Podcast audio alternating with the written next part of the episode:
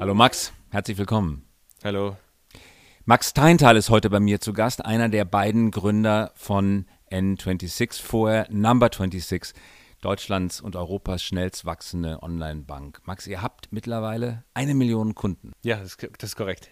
Wie habt ihr das geschafft? Ähm, ich glaube, das zeigt, dass es eine äh, massive, massive Nachfrage nach unserem Produkt äh, gibt. Wir haben uns, als wir an den Start gegangen sind, haben wir uns gedacht, Banking soll transparent sein, soll einfach sein, soll kostengünstig sein und wir haben gesehen, dass die Produkte der etablierten Banken ähm, sehr, sehr wenig innovativ waren, ähm, nicht intuitiv waren, eigentlich einen jungen, online- und mobile-affinen Kunden kaum äh, angesprochen haben. Und äh, wir, als wir an den Start gegangen sind, haben wir daran geglaubt und ich glaube immer noch daran, dass äh, Financial Services äh, der Bereich, wie wir sagen, most ready for disruption ist. Das heißt, ein Bereich sehr, sehr großer Opportunitäten. Und ich glaube, der Erfolg der letzten Jahre hat das gezeigt. Genauso ist es. Lass uns die Gründungsgeschichte einmal nachvollziehen. Du bist Wiener, in Wien geboren, lange in Wien gelebt. Korrekt. Äh, du bist auch zur Schule gegangen in Wien. Ja. Und dann bist du eines Tages nach Berlin gekommen. Ihr seid zwei Wiener und ihr seid aufgekreuzt im Axel Springer Plug and Play Accelerator. Da habt ihr euch beworben. Ja, genau. Warum habt ihr das gemacht?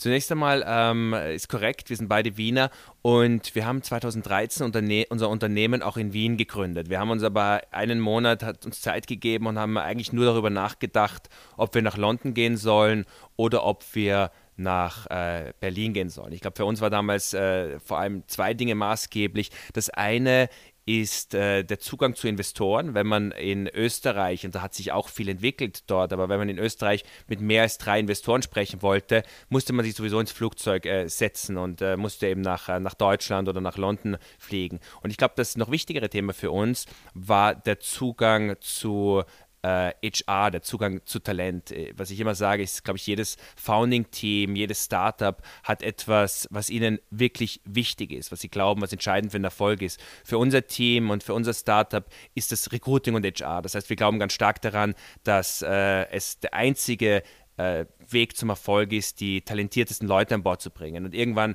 erkennst du auch, dass das äh, eigentlich deine Rolle als Gründer vor allem im Bereich HR liegt. Das heißt, es geht darum, die besten Talente an Bord zu holen, die Leute richtig zu incentivieren, die richtigen Tools in die Hand äh, zu geben, natürlich auch die Strategie zu entwickeln. Aber irgendwann erkennst du einfach, dass du nicht zu zweit oder zu dritt oder zu fünft die paneuropäische oder die globale Bank baust, sondern dass äh, das äh, Kritischste für den Erfolg die Qualität der Mitarbeiter ist, die du an Bord holst. Und ich glaube, man braucht ein gewisses Mindset, um in einem Startup zu arbeiten. Und äh, Berlin wurde damals und wird bis heute so sehr als europäische Startup-Hauptstadt gehypt, dass du extrem viele Leute hast, die nach Berlin ziehen, die genau dieses Mindset haben. Die folgen also dem Hype sozusagen. Nochmal zurück zu eurer Gründungsgeschichte. Wie habt ihr beide euch kennengelernt in Wien? Wir sind tatsächlich äh, schon alte Freunde, kennen uns aus der, aus der Schulzeit. Und dann seid ihr nach Berlin gekommen und äh, als ihr den ersten Pitch bei Plug and Play gemacht habt, Axel Springer Plug and Play, saß ich in der ersten Reihe, habe euch zugeschaut. Die Firma hieß damals anders, die hieß Papaya und ihr habt angeboten eine Kreditkarte für Kinder und ganz ehrlich gesagt, unter den vielen Pitches, die ich da gehört habe bei eurer Bewerbung, war das, wo ich doch am ehesten die Augenbrauen hochgezogen habe und die Stirn in Falten gelegt habe. Ich dachte, Kreditkarte für Kinder, wie kann das laufen? Wieso Kreditkarte für Kinder und wie hat es sich weiterentwickelt zu einer eigentlich doch schon Universalbank?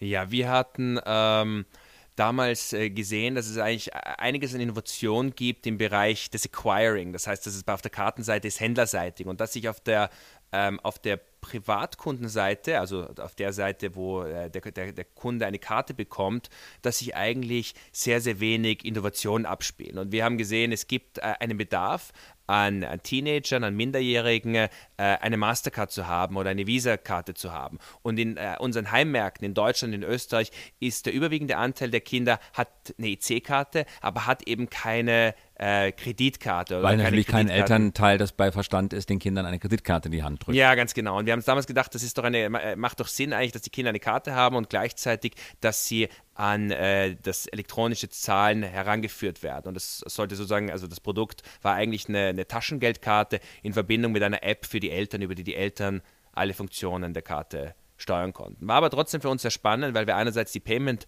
äh, Value Chain kennengelernt haben und weil das für uns der Ausgangspunkt äh, für ein wesentlich größeres äh, Thema war. Also wir sind vielleicht noch ganz kurz, wie wir von äh, Papaya dann zu N26 gewechselt sind.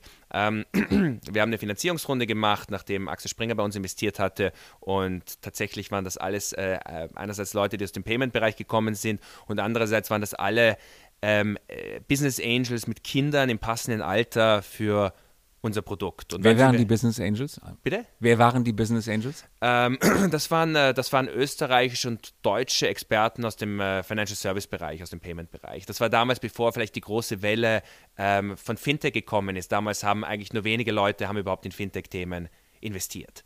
Und dann haben wir dieses Produkt in eine sogenannte äh, geschlossene Beta-Phase gebracht.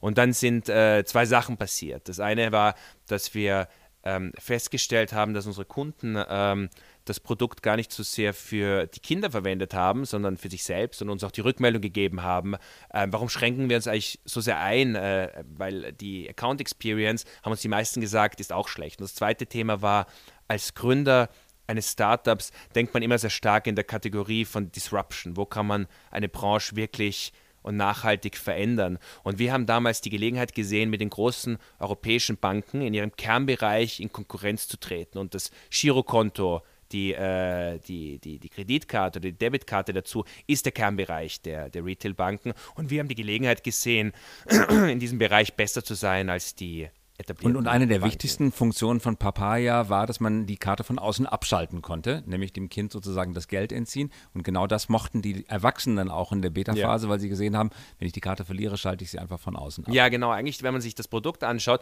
dann war das schon relativ ähnlich zu dem Produkt, mit dem wir an den Start gegangen sind äh, mit äh, Number 26 oder heute äh, N26. Das heißt, die, die Transaktionsdarstellungen, die Funktionen, die Karte blockieren, äh, individuelle Limits einzustellen, die Analytik über die Ausgaben, das war alles schon sehr, sehr ähnlich.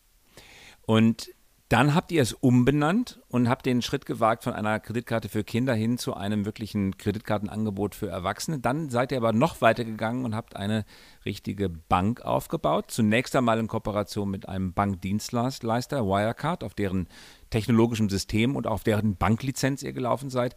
Mittlerweile habt ihr selber eine Banklizenz. Ja, genau. Als wir gestartet haben, das war im Januar 2015, das war bevor wir unsere Series E geraced hatten. Daher weiß ich ganz genau, wir hatten damals 1,5 Millionen Euro eingesammelt. Und äh, mit einem derartigen Betrag, der Großteil war auch schon ausgegeben zu der Zeit, kann man natürlich nicht daran denken, sich um eine eigene Banklizenz zu bemühen. Aber ähm, die ersten Monate des Jahres 2015, da ging es um den äh, Product Market Fit. Das heißt, wir wollten feststellen, ob es wirklich eine entsprechende Nachfrage gibt nach unserem Produkt gibt. Und als wir das gesehen haben, als wir an den Start gegangen sind mit einer Warteliste schon von 50.000 Leuten, obwohl wir überhaupt noch kein Marketing gemacht hatten, haben wir uns nach drei Monaten haben wir angefangen, an äh, der eigenen Banklizenz zu arbeiten. Es hat circa sechs Monate gebraucht, bis wir den Lizenzantrag fertig hatten, den Regulator sieben Monate, um zu entscheiden. Und dann haben wir nochmal ein halbes Jahr gebraucht, um den letzten Kunden von der Plattform unserer Partnerbank auf unsere eigene Plattform zu migrieren. Wie teuer war der gesamte Prozess, die Banklizenz zu beantragen?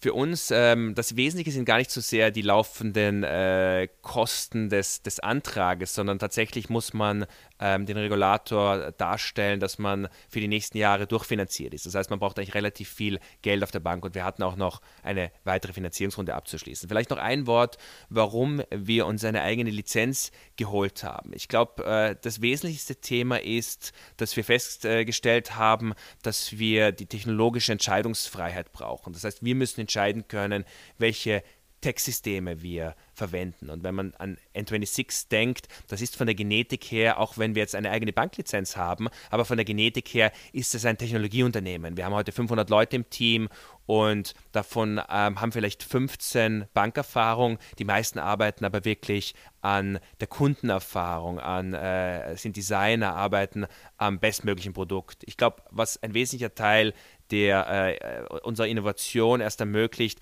ist, dass wir eben unsere eigenen Systeme gebaut haben. Ich glaube, N26 ist dafür vor allem bekannt, eines der modernsten Interfaces am europäischen Markt zu haben. In den letzten zwei, drei Jahren haben wir auch die modernste Infrastruktur im Hintergrund gebaut, was bedeutet, dass wir heute Kunden zu einem sehr kleinen Bruchteil der IT-Kosten von jeder anderen Bank, die wir kennen, auf unserer Plattform onboarden können. Warum habt ihr die und die Firma dann umbenannt in N26? Was, was heißt Number 26 und N26? Ähm, zunächst einmal äh, die Umbenennung zu Number 26. Äh, ich glaube, für uns war es wichtig, dass wir einen, äh, einen äh, Schlussstrich ziehen nach außen und äh, das Teenager-Produkt, wobei wir intern die Technologie weiterentwickelt haben und natürlich auch das Team behalten haben. Ähm, Number 26 hat uns gut gefallen, weil einerseits unser Produkt natürlich eine Affinität zu Numbers, eine Affinität zu Zahlen hat und 20, äh, 26 hat eine versteckte Konnotation zu einem Rubik's Cube in sich. Das heißt, ähm, also das kennen die meisten Kunden natürlich nicht, aber äh, der Rubik's Cube besteht aus, also diese, diese Konnotation kennen die meisten nicht. Der Rubik's Cube. Also dieser ähm, Würfel, den man dreht ja, und genau. versucht wieder auf die Originalstellung der Zauberwürfel, der, der Zauberwürfel. besteht aus 26 Steinen und es ist äh, ganz einfach, den zu lösen, wenn man die richtige Regel, die richtige Formel dafür hat, aber fast unmöglich, wenn man nicht weiß, wie es geht. Und wir sagen, wir haben die Formel, etwas, was unnötig kompliziert ist, nämlich das Banking, äh, das einfach zu machen. Und genau das hat euch so erfolgreich gemacht. 50.000 Kunden, potenzielle Kunden in der Warteliste, bevor ihr überhaupt Marketing gemacht habt. Wie war das möglich? Ähm, eigentlich ganz, äh, ganz interessant. Äh, wir hatten von Anfang an gesehen, als wir angefangen haben, an dem Produkt zu arbeiten, dass es eine große Nachfrage nach, äh, nach einem modernen innovativen äh, Kontenprodukt gibt. Und wir hatten nur ein bisschen PR gemacht und es gab zwei Arten von Publikationen, die über uns geschrieben haben. Ähm, einerseits waren das die, die Tech-Medien für die äh, super Early Adopter und zum Zweiten waren das äh, die Medien für die Startup-Szene. Und äh, interessanterweise, ich habe nach sechs Wochen äh, nach Launch habe ich mir die Demografie unserer Nutzer angesehen und habe festgestellt, was die beiden äh, Lesergruppen gemeinsam haben. Und zwar war das das Geschlecht. Also N26 ist mit 95% 96% männlichen Kunden gelauncht. Und woran liegt das? Ähm, ich glaube, das sieht man sehr, sehr häufig, dass eben Early Adopters vermehrt noch äh, die Jungs sind zwischen äh, 20 und 25. Aber was wir heute sehen und was eine sehr, sehr gute Entwicklung ist, ist, dass wir immer mehr Kunden haben, die zu uns kommen, weil sie eine intrinsische Motivation haben, ihr Konto zu wechseln. Das sind eigentlich die Kunden, die man noch haben möchte, die das Produkt ganz anders verwenden, die Transaktionen äh, vom ersten Monat haben, deutlich mehr Transaktionen haben, vielleicht das N26 als Hauptkonto verwenden, als äh, jetzt nur die, ähm, die Early Adopters, die einfach immer die neueste App am, am Smartphone haben wollen. Und jetzt habt ihr eine Million Kunden. Immer wenn ich jemanden aus der Bankwirtschaft treffe, höre ich gemaunt, gemaunte und äh, gerate, wie, wie, hoch euer sogenannten Customer Acquisition Costs sind, also wie viel Geld ihr für die Gewinnung Einzel eines einzelnen Kunden ausgebt. Und die Zahl, die man sich immer wieder zuträgt, sind etwa 40 Euro, was aus Sicht vieler anderer Banken sensationell niedrig wäre. Kannst du die Zahl bestätigen? Ist sie ungefähr in der gleichen Richtung? Und wenn es niedriger ist als bei den anderen Banken, warum ist es so viel billiger für ja. euch, Kunden zu gewinnen? Ähm, tatsächlich ähm, äh, ist es um einiges niedriger noch als, äh, als 40 äh, Euro.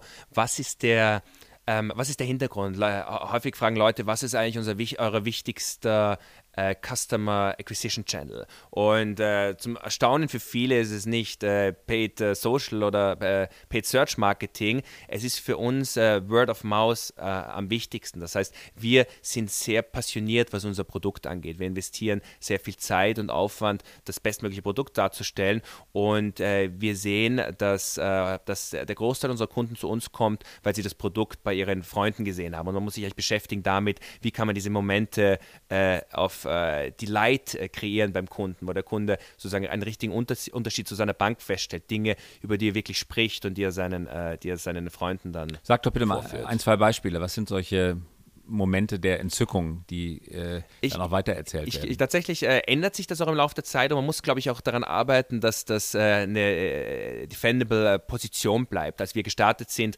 waren wir die Ersten, die eine äh, Kontoeröffnung am Smartphone ermöglicht haben in acht Minuten. Das haben etliche Banken mittlerweile, ähm, mittlerweile kopiert. Beispielsweise, dass man in Echtzeit Notifications bekommt, wenn man eine Transaktion macht, dass man ohne Kontonummer an die Telefonnummer seiner Freunde Geld überweisen kann, dass man individuelle Limits setzen kann, dass man die Karte blocken und entblocken kann, dass man Real-Time-Notifications bei jeder äh, Transaktion bekommt. Ich glaube, das sind, das sind, das sind äh, viele der Themen, äh, die, die die Kunden Wie habt ihr das denn technologisch gelöst? Viele Banken sagen, das geht gar nicht. Wir haben das sogenannte Legacy-System, das alte System, das in Cobol, Cobol oder Fortran programmiert ist. Das läuft in einem alten Rechenzentrum.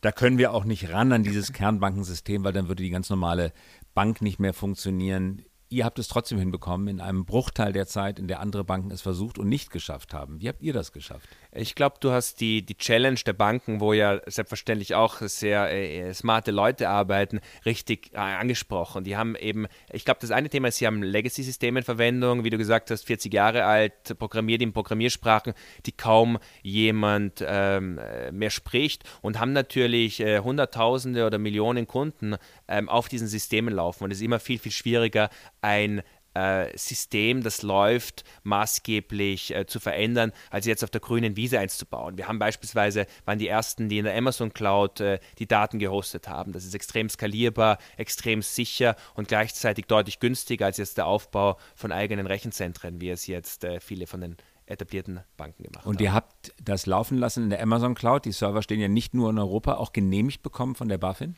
Ja, sie stehen tatsächlich für uns, äh, war das auch ganz wichtig. Die Daten sind einerseits in Frankfurt und die Redundanz der Daten ist in Irland äh, dargestellt. Das heißt, der BaFin ist es wichtig und ist es auch wichtig, dass die Daten des Kunden niemals Europa verlassen. BaFin ist der äh, Watchdog, also die Kontrollbehörde, die Bundesanstalt für die Aufsicht des Finanzwesens heißt sie, glaube ich, ausgeschrieben. Für äh, euch. Äh, Bundesanstalt für Finanzdienstleistungen oder so. Gut, das werden wir noch rausgehen. Alle nennen sie BaFin ja. und äh, äh für euch ist es auch BaFin. Wir hatten gerade auch gesprochen über die Summe Geldes, die ihr eingesammelt habt. Ihr seid eines der am bestfinanzierten Startups in Deutschland und Europa. Ihr habt unglaublich viel Geld eingesammelt. Wie viel Geld habt ihr insgesamt aufgenommen? Wir haben äh, äh, inklusive unserer Series C, die wir, ähm, ich glaube, vor drei Monaten announced haben, haben wir 215 Millionen US-Dollar. 215 Millionen US-Dollar, das hat, das hat bis auf wenige Ausnahmen noch kein europäisches Startup geschafft. Bei den meisten äh, hört man bei 10 bis 15 Millionen Dollar ist oder Euro ist Schluss. Mehr, mehr bekommen wir nicht. Wie habt ihr das geschafft, so viel Geld zu finden?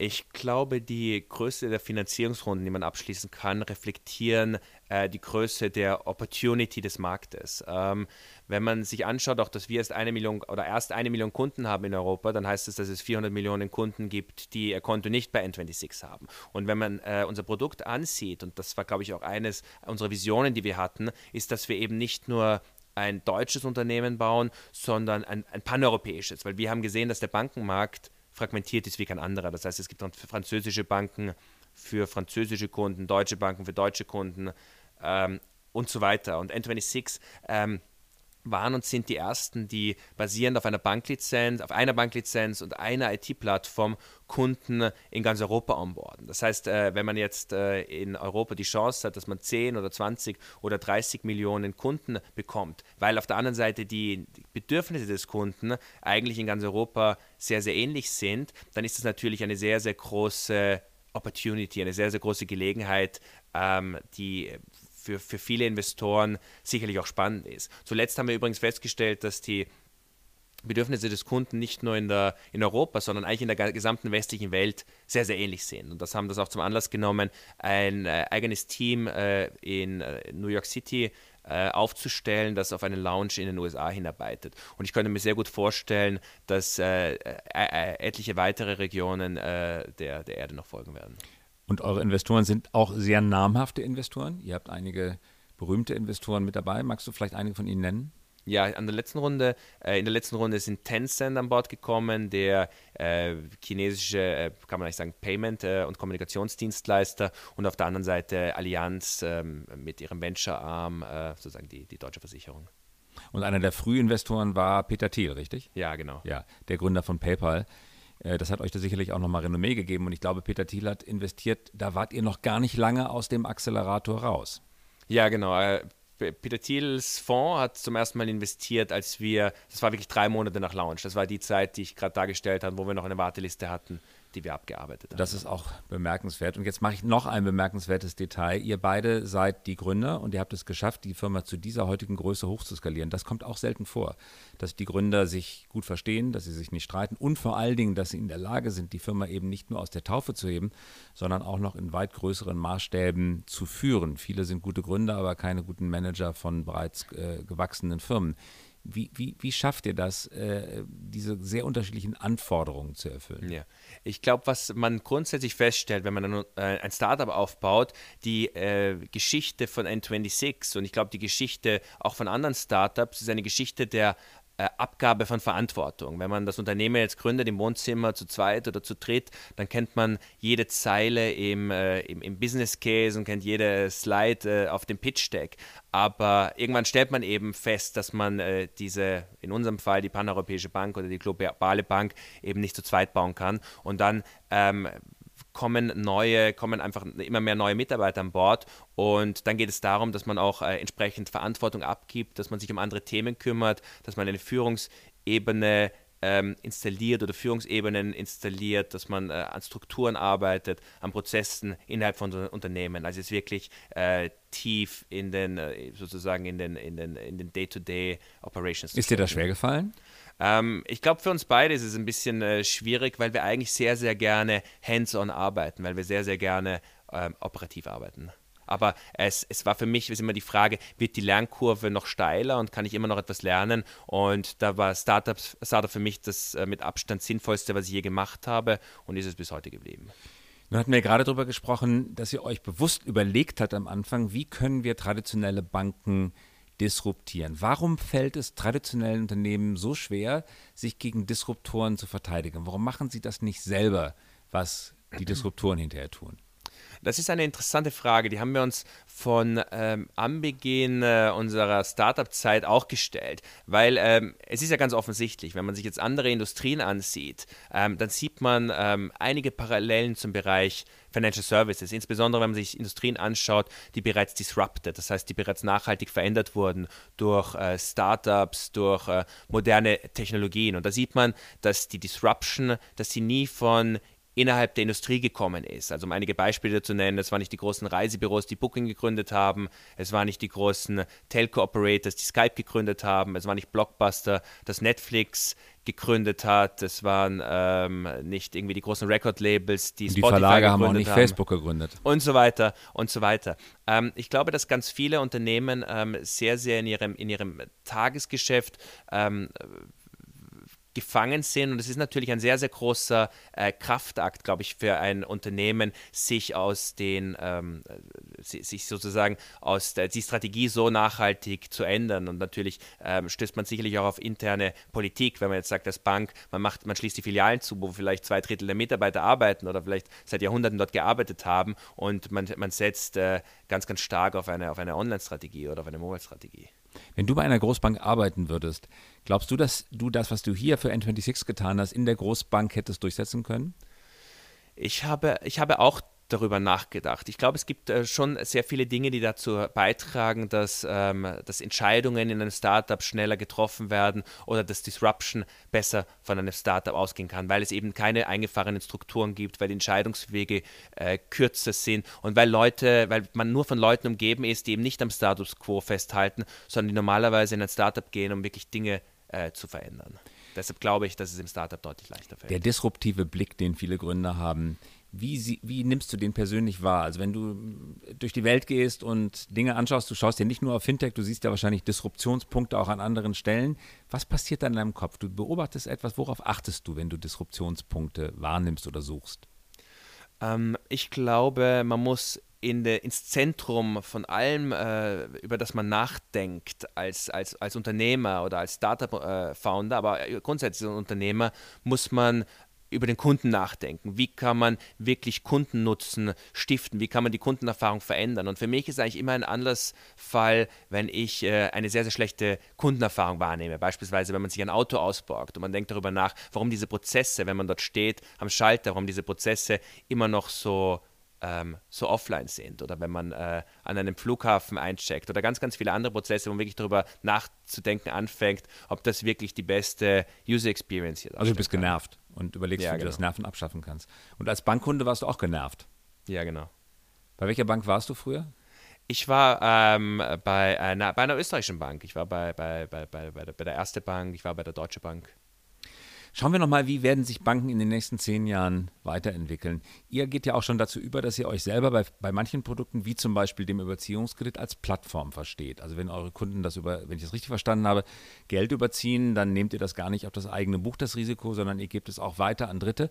Werden Banken Plattformen, die Risiken oder ähm, in der Blockchain-Welt werden es dann vielleicht Token weiterhandeln, durchgeben und eigentlich nur noch Angebot und Nachfrage miteinander virtuell in Verbindung setzen, ohne selber der Leistungserbringer zu sein? Ich glaube tatsächlich, ich glaube, es gibt eine Trennung ähm, von, äh, von Frontend äh, und den Prozessen dahinter. Ich glaube, für uns ist es sehr wichtig, dass wir das Frontend äh, zum Kunden sehen. Das heißt, der Kunde soll seine Entscheidung in äh, die nächste finanzielle Entscheidung in der N26-App treffen. Dem Kunden ist es im Normalfall egal, ob jetzt den Overdraft, den nehmen wir tatsächlich, also den Dispo nehmen wir auf die eigenen Bücher, aber dem Kunden ist es tatsächlich egal, ob er jetzt, wenn er sich einen Kredit nimmt, ob der Kredit auf unserer äh, Bilanz liegt oder auf ob er auf der Bilanz einer anderen äh, Firma liegt. Wir sind äh, wo liegt der Kredit in eurem Modell heute? Der Kredit ähm, liegt entweder bei uns oder wir reichen ihn durch äh, über einen, äh, über einen Kreditmarktplatz, über Aux Money und dann äh, kann das eine, bei einer anderen Bank am Balance Sheet liegen. Okay. Ich hatte dich unterbrochen, sag ruhig ja. weiter. Hm? Dem Kunden ähm, ist es egal. dem Kunden ist es tatsächlich egal und es findet ja auch im Zusammenhang mit der Payment Service Directive, das ist eine Initiative der EU, die genau in diese Richtung geht, wirklich das Frontend von den Backend-Prozessen zu trennen. Und für uns ist es gar nicht so wichtig, ob wir im Hintergrund etwas selber bauen oder nicht. Für uns ist immer wichtig, dass wir ähm, das Frontend zum Kunden sind und der Kunde seine Entscheidungen äh, bei uns trifft und nicht in einer, in einer anderen Plattform. Und sozusagen wirklich die Frage, wie kann man die Kundenerfahrung, wie kann man die optimieren? Viele Kinder, die heute klein sind, ich habe kleine Kinder und wenn die groß sind, dann werden die wahrscheinlich gar nicht mehr so richtig wissen, was ein Verlag ist, weil sie kennen YouTube, aber dass es mal einen Verlag gab, der Inhalte ausgewählt und dann auf eigenes Risiko veröffentlicht hat, das äh, kommt meinen Kindern heute schon relativ fremd vor. Werden unsere Kinder und Kindeskinder noch wissen, was eine Bank mal war? Ähm, es ist immer sehr schwierig, sich äh, sehr, sehr, sehr langfristige Trends äh, ähm, vorherzusagen. Aber was, was, woran ich ganz stark äh, glaube, ist, dass es die Banken ein ähnliches Schicksal erleben werden wie die Reisebüros. Also natürlich ist das heute, wenn man sich die Reisebüros anschaut, das ist nur noch ein, ein Schatten dessen, was das vor 30 Jahren war, wo es ganz klar war, wenn man eine Reise gebucht hat, dass man ins Reisebüro geht. Aber es gibt natürlich noch vereinzelt welche, vor allem welche, die sich vielleicht auf äh, gewisse äh, Nischen spezialisiert haben. Ich glaube, es wird einen ähnlichen Effekt bei den Banken geben. Also sicherlich werden wir in 30 30 Jahren noch Bankfilialen haben, glaube ich ganz stark daran, aber es wird sicher nur noch ein kleiner Bruchteil. Und was machen sein. die Bankfilialen dann? Ähm, ich glaube, die werden, die werden, die werden ähnlich, also teilweise werden sie, werden sie äh, Geschäft noch machen ähm, wie heute für Kunden, die äh, diesen Service wollen und die bereit sind, für so einen Service zu zahlen. Und darüber hinaus werden sie wahrscheinlich eher beratungsintensiveres ähm, Geschäft machen. Ich glaube, dass jemand einen Überweisungsträger ausfüllt und in einer Bankfiliale äh, bei einer Person abgibt. Ich glaube, das sind Prozesse, die einfach keinen Sinn mehr machen, weil sie auch für den Kunden keinen Nutzen stiften, aber trotzdem sehr teuer sind. Magst du dir persönlich, was treibt dich persönlich an? Das ist viel Arbeit, die du geleistet hast in den letzten Jahren. Wahrscheinlich ziemlich viel Stress, manchmal vielleicht auch bange Momente. Warum machst du das? Ähm, zunächst einmal, ich habe, äh, bevor ich ein Startup gegründet habe, habe ich wirklich verschiedene äh, Sachen äh, probiert und ich kann bis heute sagen, dass Startup das mit Abstand sinnvollste ist, das ich äh, je gemacht habe. Vielleicht ein paar Gedanken dazu. Zum einen, ich hatte das vorhin schon gesagt, äh, sehen wir eine extrem steile Langkurve und äh, vor fünf Jahren haben die Probleme, die wir lösen mussten, persönlich, waren natürlich noch, hatten eine ganz andere Qualität als die, die wir heute lösen, aber es bleibt nach wie vor ähm, sehr ähm, anspruchsvoll. Und dann ist, glaube ich, ein Startup, das man gründet, ist eine Wette, die man eingeht. Und wir sind natürlich auch noch ganz am Anfang, ähm, haben noch viel mehr Weg zu gehen, als wir schon zurückgelegt haben. Aber es ist natürlich sehr, sehr schön zu sehen, wenn so eine Wette ähm, aufgeht. Und ich glaube, was uns ähm, im Startup Spaß macht, das eine, dass man sich ein Team zusammensuchen kann, mit dem man gerne zusammenarbeiten möchte, aber dass man eine Branche nachhaltig verändert oder dass man wirklich für Millionen Menschen die Art und Weise verändern kann, wie sie ihre Bankgeschäfte erledigen. Und also es motiviert dich, du findest richtig Sinn in deiner Arbeit. Ja. Das macht glücklich. Mich macht meine Arbeit glücklich, ja. Ja, das kann ich gut verstehen. Und zum Abschluss noch, Max, der größte Fehler, den du in dieser Phase gemacht hast, wenn du die Uhr zurückdrehen könntest und sagen, ach, das hätte ich mir sparen können, was wäre das gewesen? Ich glaube, wir haben vielleicht die Idee, die wir, an der wir zunächst gearbeitet haben, da haben wir nicht so sehr äh, über den Kundenbedarf nachgedacht. Das war äh, nochmal zu der Prepaid-Karte für Teenager. Das war natürlich ein sehr, sehr viel engerer Use Case, mit dem man noch sehr, sehr viel weniger Leute erreichen kann. Wir hätten uns früher vielleicht Gedanken darüber machen sollen, wo kann man wirklich äh, das Leben von Millionen Menschen äh, nachhaltig verändern oder wo geht man in einen Bereich, wo es wirklich keine ähm, ernstzunehmende Angebote für, für, für, für, Kunden gibt. Das heißt, wir hätten, glaube ich, eine schon eine die viel größere Idee schon viel früher exekutieren sollen. Aber wir haben uns, als wir an den Start gegangen sind, war irgendwie die, das Konzept, eine eigene Bank zu gründen oder mit den großen europäischen Banken in Konkurrenz zu treten, war vielleicht äh, ein zu großer Plan, als dass wir uns damals noch daran getroffen Jörg Reinbold, der Chef des Accelerators, wo ihr wart, hat mir mal gesagt, er hätte mit euch beiden gesprochen und hat gesagt, Mensch, warum habt ihr nicht früher mal die Idee Generalbank äh, vorgeschlagen äh, und habt euch damit beworben? Und er sagt, die Antwort von euch sei gewesen, ja, wenn ihr das vorgeschlagen hättet, hättet ihr uns noch niemals genommen, hättet uns für großen wahnsinnig, größenwahnsinnig gehalten. Äh, somit, somit, kann man doch gar nicht äh, anfangen im Accelerator. Ich will die deutsche Banken- oder die europäische Bankenwelt neu erfinden. War, war das so? Ja, das ist tatsächlich so. Wenn man jetzt ähm, an den Start geht und damals war die, war die, war die Venture-Szene, glaube ich, auch noch ein bisschen weniger entwickelt als heute. Unsere erste Finanzierungsrunde waren 450.000 Euro, die zweite waren 1,2 Millionen Euro. Wenn man solche Beträge nur raisen kann, dann kann man natürlich den Investoren keine Idee vorschlagen, die, äh, die hunderte Millionen Euro beansprucht, um zum Erfolg zu bringen, weil einem die meisten Investoren wahrscheinlich diese Idee nicht abnehmen werden. Toll, dass du da warst. Max Teilenthal war das von N26, einer der beiden Gründer. Danke fürs Kommen. Vielen herzlichen Dank für die Einladung.